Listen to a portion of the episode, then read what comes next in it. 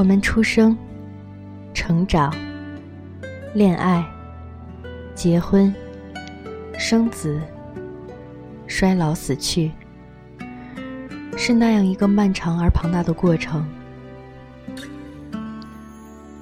云可以变成雨水冲刷山路，芦苇可以一直拔节倒插进天空，无数的树木可以拔地而起，然后重新倒下。甚至在这样的时光里，会有一些星星幻灭在宇宙里，而宇宙是另外一个更加漫长而庞大的过程。是谁说？我们都相信骨灰盒才是我们最长久的家。我们一定要快乐的生活，因为我们都将要死去很久。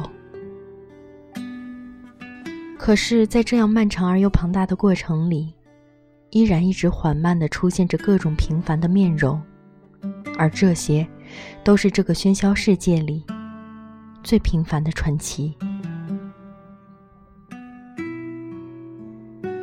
他是一个很红的歌手，他是一个很普通的大学生。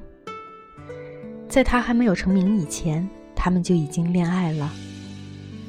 而后来，男孩子越来越有名，几乎不怎么去学校了。所以，女孩子开始一个人上课，一个人吃饭，一个人骑着车去教务处领新的教材。他每个周末都会去不同的城市做宣传，通告往往是从下飞机就开始不停。一直忙到晚上，等所有工作人员都休息之后，男生会用酒店的信纸写信。在台灯下面，在陌生城市的夜色里，男生每次都觉得很孤独。陌生的房间，陌生的味道，一天的工作又很辛苦。男生每次写信都在想。要是现在他在身边，就会轻轻的抱抱他，然后像个大孩子一样撒娇说：“很累呢，早知道就不要出名了。”男生写完后，把信纸装在酒店的信封里，第二天早上叫助手寄给女生。一年，两年，三年，男生越来越红。不在学校的时候越来越多，而女生收到的信也越来越多。从一开始经常出现的三星级酒店，到后来的四星级酒店，到最后全部变成五星级酒店的华丽信件。女生把这些信全部放进抽屉里，可是最后还是分手了。甚至都没有具体的原因，又或者，那些原因早就侵蚀了一整个红色的心脏。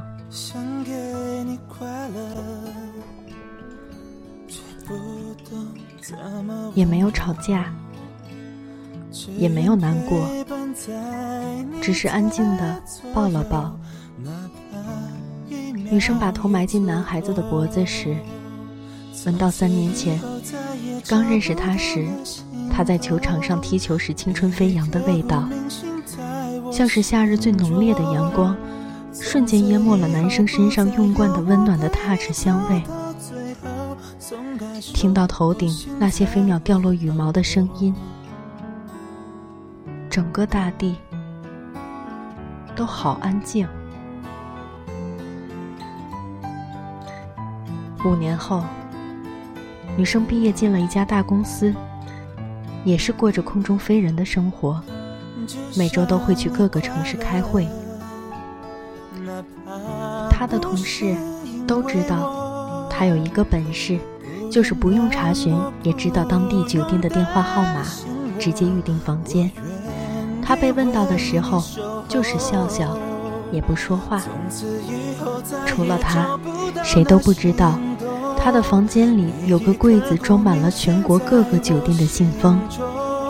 除了他，谁都不知道，他在入住每一家酒店的时候，都是住进一个记忆里。很多年前，在同样的这个地方，他就是这样面无表情地跨进同一扇旋转大门，双手插在口袋里，站在同一个地方等电梯。开门进了格局相同的某一间房间，用过同一种质量的毛巾，对着同样大小的一块镜子刮过胡子，躺在同一种浴缸里沉默不语，在同样昏黄的台灯下拿起过笔。脱下外套，挂在同一个衣橱，站在同样的落地窗前，眺望过同一个城市的夜色。只是现在的夜晚，比很多年前更加璀璨。转眼韶华暗淡，岁月轰然倒地。尘埃覆盖所有朝向光线伸展的枝叶的矮草，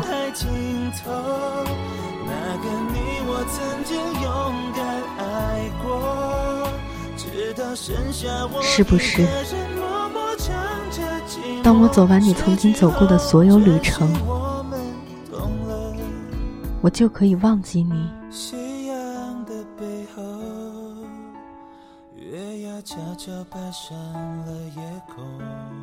沉睡不醒的梦，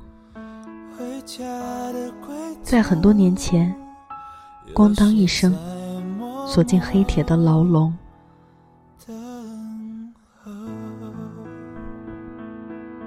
我找不到人问，记也记不起，你那边几点？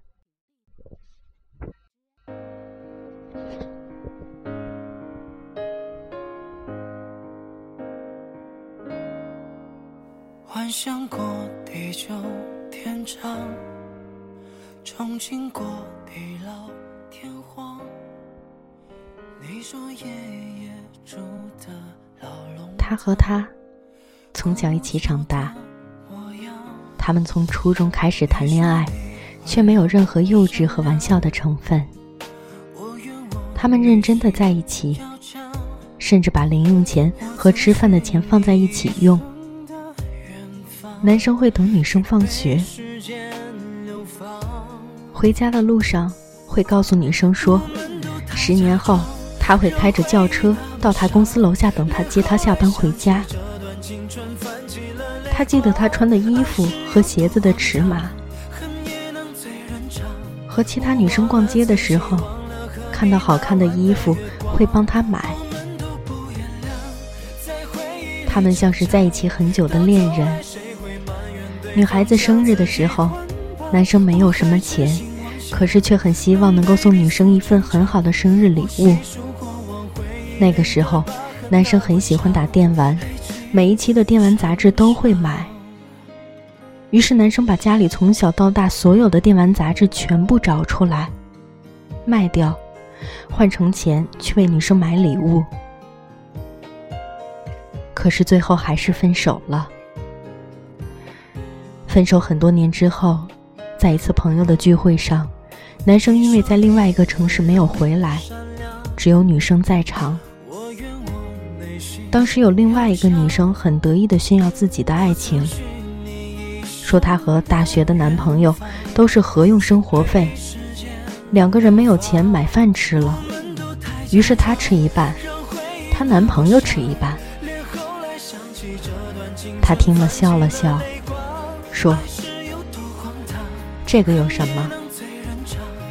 我和他高中的时候没钱买饭，买一碗，不是一个人吃一半，而是他给我吃，他不吃。”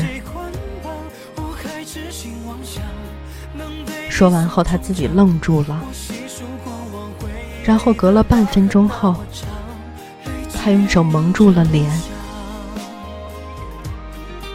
你说要陪我周游世界，却比谁走得更远。你说过要好好的生活，却在电话里哭得一塌糊涂。你说过下次凤凰花开的时候，我们都要回来。站在学校大门口，重新穿起笨重的校服，重新拍那张你不小心闭了眼的毕业照片。你说过，那些诅咒我们、侮辱我们的人，只是因为我们过得比他们更好，所以我们永远不要低下头。